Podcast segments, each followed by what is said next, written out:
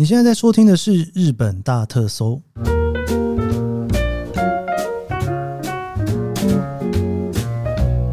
欢迎收听《日本大特搜》，我是 Keith 研究生。今天是二零二三年令和五年的七月十二号，星期三。哦，这两天哦，真的是热到有点怀疑人生的状态。所以呢，本来其实哈，那个在录音啊，像下午的时候啊，教授他通常都会在客厅休息哦，但是我实在是。一直喘，一直喘，真的是热到不行哦。所以这几天的录音呢，基本上在录音的现场哦，这只狗诶，通常都会在我的脚边，因为有冷气吹了哈，一起录音，真的很热诶。我觉得日本的这个天气啊，真的是四季分明啊。七月要该热的时候，真的是整个就热上来了哈。不知道大家对于这个热的天气怎么样？我应该会在这几个礼拜。尝试我在日本的第一次露营，你看已经讲这么久了，讲了几个月了哈，终于哈，应该这周末可能会去露营一下吧，为这个月底的腹肌 Rock 做准备。那东京虽然很热啊，但是呢，在九州却是一个完全不同的状况哦。现在九州是下大雨哦，那这个大雨呢还算是蛮严重的。前两天啊，这个竹后川的泛滥就开始了哈，这个真的是一个非常非常大的新闻，其实也是蛮危险的。那我不太确定今天现在发展到什么情况哦。不过因为这个算是最近这几年哦非常大的一个河川泛滥哦，一共有五个河川在福冈佐贺大分这一个区块哈产生了一个比较大的泛滥的状况，所以呢。如果你刚好这几天要来九州玩的话，注意一下新闻吧。这真的是一个比较严重的状况哈。这个东京非常的热啊，然后在九州呢，现在其实是下非常大的雨。好，我们今天是昭和时代的特辑，我们已经一二三四集哈，已经到了第五集啦。不知不觉呢，我们已经从昭和二十年开始，已经走到了昭和二十四年。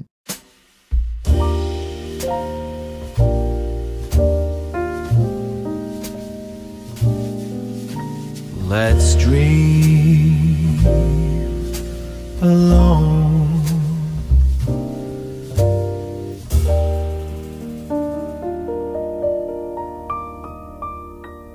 昭和二十四年，一九四九年，对日本来讲算是非常重要的一年哦。那这一年呢，其实算是整个经济上面有一个比较大幅的改变吧，哦。在前几集的时候，大家应该都听到我一直在报那个物价，每一年涨得都是一塌糊涂哈，就是不知道是什么状况的，一直通货膨胀下来哈。那一九四九年的这一个重大的改变啊，就是从 Dutch Line 哈这个道奇计划开始的哈。在当时呢，美国的 GHQ 哈，他们就派了美国的底特律银行的总裁道奇到日本这边来哈，协助日本啊去调整他们的经济状况。当然，这个道奇计划。以现在的角度来看呢、啊，当然有一些史学家会觉得帮助很大，那也有一些史学家会觉得说它好像造成了一些其他产业的停滞哈。那不论如何，这一年其实真的算是一个还蛮大的一个转捩点，在经济上面来讲呢，他们有所谓的九大原则哈，就缩减开支啊、平衡预算、加强征税、限制资金贷放、稳定工资、加强物价的统治之类的哈，就是各式各样的日本经济原则。那从这一年到隔年韩战爆发的这一年多的时间呢，其实道奇啊，他就是多次的来日本帮助他们去制定了这两年的财务的预算，整个通货膨胀也慢慢的趋向于稳定的经济哦，所以这一年真的就算是在日本非常重要的一年哦，整个经济呢有一个大幅的改变。那随着这个改变，这一年有很大幅的紧缩的财政之后呢，那这一年其实呢，有一个非常重大的事件，在日本呢，通常他们会称作国铁三大事件哦。这个所谓的三大事件啊，到现在啊，应该算是七十年后的现在，都还是一个谜呀，都不知道那一年到底发生了什么事情哦。那这个国铁三大事件啊，就是下山事件、三鹰事件跟松川事件三个非常严重的车祸而造成的一些伤亡事件。那这个事件呢，最一开始会造成的一个很重要的原因呢，其实也就是这一个刚聊到的道奇计划，它开始做了财政紧缩之后呢，国铁就是日本的国家铁路哈，就大幅的削减人员，所以你就裁员裁得非常的严重哈。在大量的裁员之下，基本上那当然就会有非常多的反弹嘛，吼。那这个反弹呢，在当时呢，其实整个国铁的职员里面大概有十万人规模的大量裁员计划。那这个裁员计划呢，就由当时的运输次官下山，吼，去担任了国铁的总裁。那他在当国铁总裁的过程当中呢，跟这个劳动组合哦，就他们的工会啊，一些团体哦，就是不断的交涉，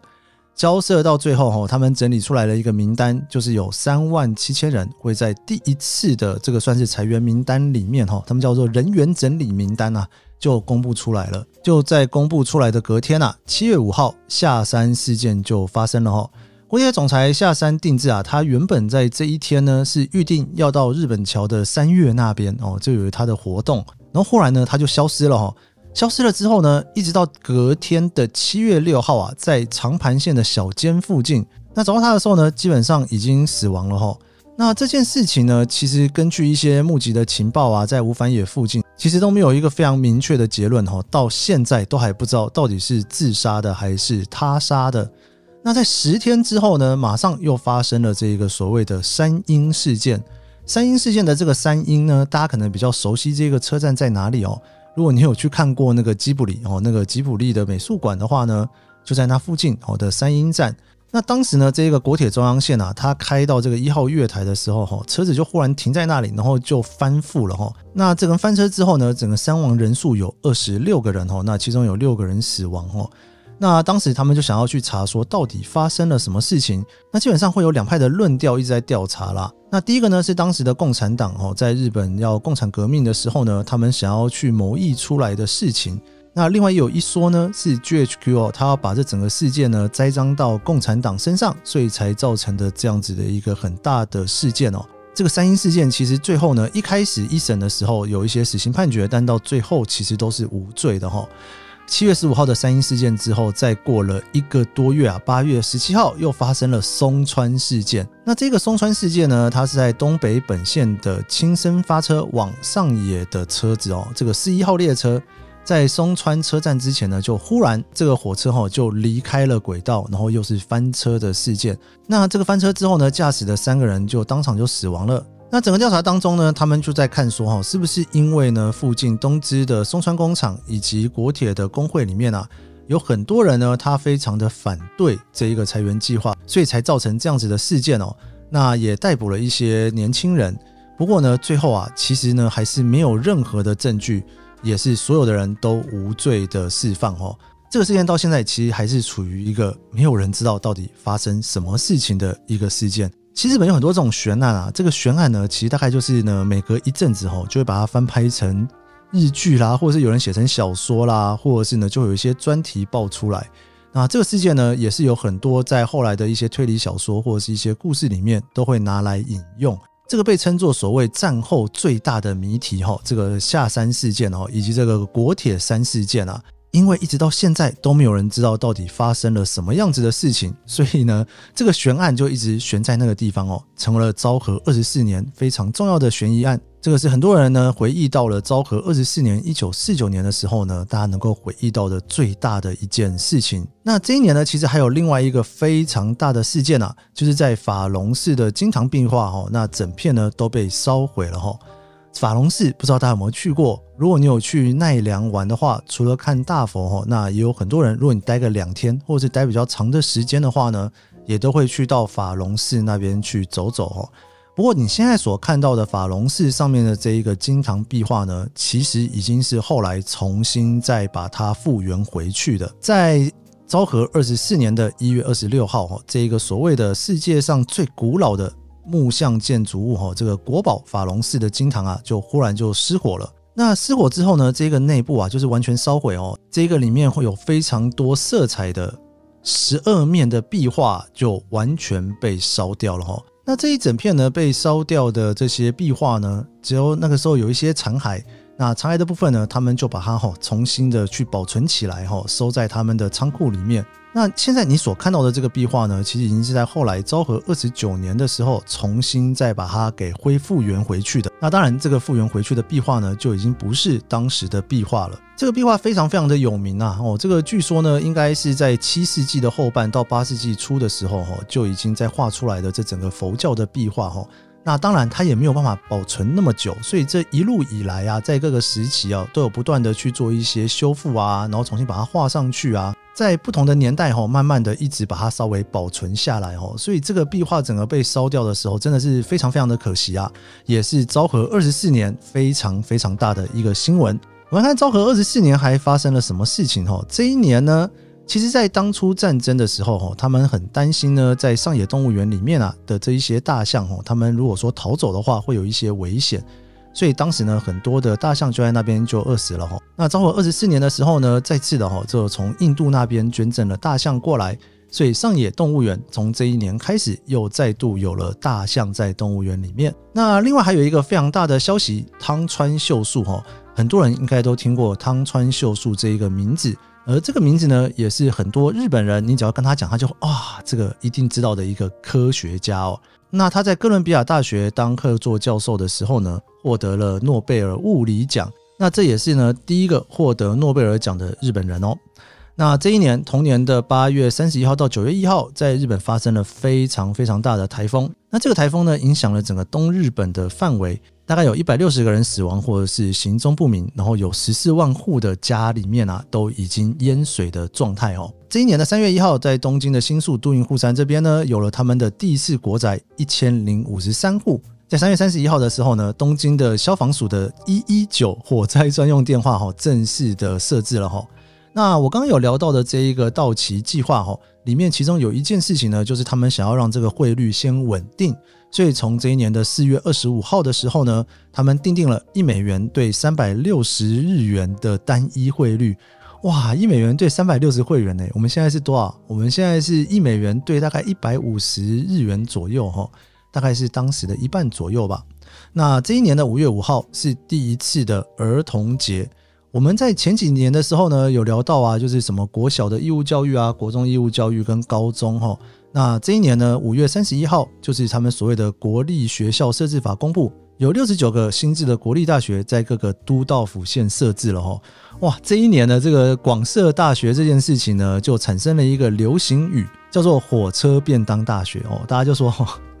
因为实在是设了太多的大学，那就很多人就批评说，是不是呢？任何一个车站只要它有卖火车便当，那个地方就会有大学了呢？哦，因为这个 六十九所大学真的非常多哈。其实到现在为止啊，还是有很多哈，他们对于这个大学的部分啊。他们就会觉得说，只有在战争之前的这些旧的帝国大学啊，还有像早稻田、庆应这些比较老的大学啊，才算是好的大学哈。他们后来设立的这些国立大学哈，就是所谓的火车便当大学哈。那当然，这个要谈教育，其实要谈的非常多啦。当时你看哈，日本其实这个都道府县来看，几乎就是每一个都道府县都给他有设立一些大学。那当时的目的呢，是希望说，整个学问不是只有在东京、京都这些大城市才有。能够在各个都道府县的地方都能够广设大学，让更多的人能够受到教育的机会。这一年的九月十五号，就是国铁正式开通了东京到大阪的特急。那这个特急呢，最一开始叫做黑蛙哦，那后来改名叫做茨巴梅。这个茨巴梅的这个特急啊，其实现在已经没有了啦。有的时候呢，就是你会看到哈，有在讨论说一些从东京到大阪啊。如果你要去坐什么普通电车要过去的话，跟以前这个特急要怎么比？就是跟这个茨巴梅比哈。现在应该比较没有人在做特急了，中间有切很多段有特急，但是没有从东京到大阪直行的特急。原因非常简单啦，因为现在你如果真的要做的话，应该是会坐新干线哈。好，我们来聊一聊这一年的物价吧。今年的物价因为这个到期计划的关系，其实有稍微的稳定一点，不会像前几年呐、就是整个爆发的非常的严重哈。银行员的第一份工作的薪水是三千块日元哈，相对于去年啊，去年这边的数据是小学的教师是两千日元哈，其实就是涨幅了一些啦。那米的话呢是十公斤三百九十三日元哦，跟前一年的两百二十二块钱啊，其实没有涨太多哈，涨了一点五倍。还记得吗？前几年都是那种两倍、三倍的在涨哈。再来这个荞麦面十五块，拉面二十三块，豆腐八块钱，跟去年一模一样，豆腐没有涨价，太好了。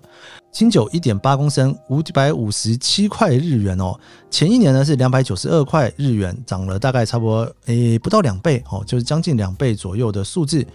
香烟的话是三十块钱哦，香烟涨蛮多的。前一年的香烟呢是十一块哦。明信片呢两块钱，没有涨，跟去年一模一样。订一个月的新闻呢是四十四块钱，基本上也是跟去年一模一样哈。如果你去看电影的话呢，这个新片是四十八块三十三钱哦，跟前一年的四十块日币基本上也没有太大的差距。国铁的起跳价五块钱，相对于去年的三块涨了两块钱。都内巴士的一个区间的乘车价钱呢是十块钱，那跟前一年的六块日元涨了大概是四块钱左右哈，那个算是涨了一点七八倍左右吧哈。有没有觉得这一年的物价总算是有一点点稳定下来了呢？民生必需品还是在涨，但是有一些比较属于娱乐用的哦，就基本上呢就涨幅没有这么的大了。这一年有一个非常有名的电影叫做《长崎之钟》，长崎之钟啊，就是我们大家知道那个 Nagasaki 的那个长崎哈，那个钟呢是那个敲钟的钟哈，就是终点的钟。在二次世界大战要结束的时候哈，其实有两颗原子弹在日本哦，这个广岛跟长崎啊。那在长崎呢，其实原子弹遭受了之后呢，有很多病哦，就是那个时候因为辐射的关系就没有办法治好了哦。那当时长崎医学大学的教授啊，他就写下了这一个所谓的《长崎之钟》哈的一本小说。那这一本小说呢，后来呢也被写成了一首歌，叫做《长崎之钟》哦。那在后来呢，也被改编成所谓的同名的电影，算是在这一年啊，正式的开始回顾了战争的可怕哦。我不知道大家有没有去过长崎？诶，长崎其实是一个非常美丽的城市，在九州里面哦，我自己觉得在长崎县啊，可以玩个两三天都没有问题哦。你可以看到这个欧式的建筑物在那边之外呢，如果有机会的话，可以去走走看这一个所谓的原爆纪念馆哦，就是在把二次世界大战最后的原子弹投下来之后的一些事情哦，把它记载在这里面。我自己去看了之后，真的是有一点蛮难过的感觉。然后其实非常非常肃穆的一个场合，你一边走一边看，在看着长崎现在热闹发展的样子，其实真的是会受到影响的哦。对于这种战争的可怕啊，希望世界和平的那种心情，真的是会跑出来的哦。我自己其实呢，还蛮喜欢到世界各地的时候，会去看一下二次世界大战之后呢，他们的纪念馆哦，或者是去悼念那个时期的一些故事哦。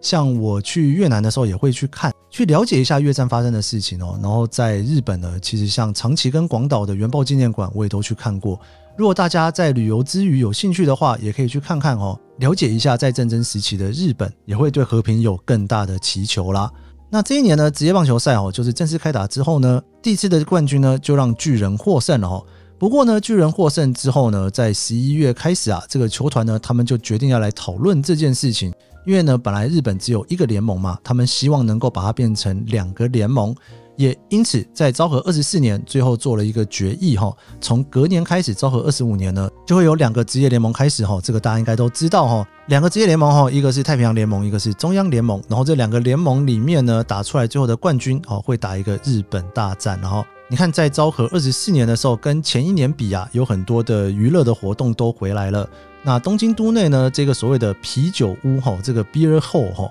也回来了哈。我不知道他有没有去过诶，其实，在东京很多地方，你都还可以找到这一个就是喝啤酒的餐厅。好像大家现在比较不会去这种地方喝酒哈。如果有机会啊，可以去走走看，我还蛮喜欢的。你走进去会有一种 好像就回到了昭和时期的那种感觉。那当然现在就是比较现代化了哈，你不会像是那个时候那么老旧的印象。不过在昭和二十四年当时啊，其实大家在去喝啤酒的时候，哈，都会骑脚踏车去嘛，然后呢，就会把脚踏车呢就停在喝酒的旁边。所以我这个在看这个资料的时候，看到一张照片哦，因为大家怕脚踏车被偷嘛，大家一边喝着啤酒，旁边其实就是塞满了各式各样的脚踏车，就停在餐桌的旁边。其实也是一个蛮有趣的一个画面。那这一年的十二月一号呢，他们开始正式的哦贩售他们的年贺状，而且这个年贺状呢是可以有抽奖号码的。不知道大家有没有买过日本的年贺状？我其实好像在前几集的时候有跟大家分享过这件事情。他们过年的时候呢，会寄年贺状给朋友，那那个年贺状上面其实有编号的哦，之后是会开奖的，你是有机会中大奖的。不知道大家这个一周一次的昭和时代，大家有没有瞬间回到了六七十年前的感觉呢？我们这一集的日本大特搜就到这边。喜欢这集节目，别忘了帮我按下五星好评，也追踪研究生的脸书和 IG，分享给你身边喜欢昭和时代的朋友。我们就明天见喽，拜拜。This Christmas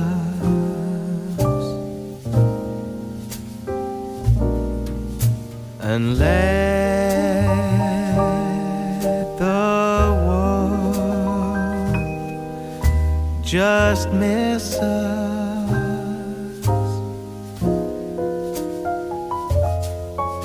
Well, stow away on a slow boat.